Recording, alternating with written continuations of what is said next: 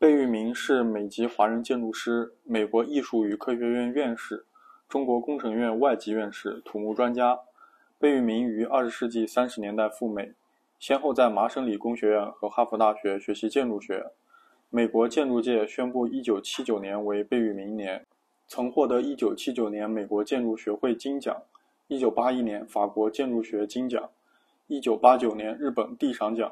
一九八三年第五届普利兹克奖。及1986年里根总统颁予的自由奖章等，被誉为现代建筑的最后大师。他从1940年代开始坚持现代主义建筑的立场，一直到现在从来没有改变过。而且在不少公开场合，对于装饰主义、历史折中主义来迎合社会心理需求的后现代主义表示不以为然。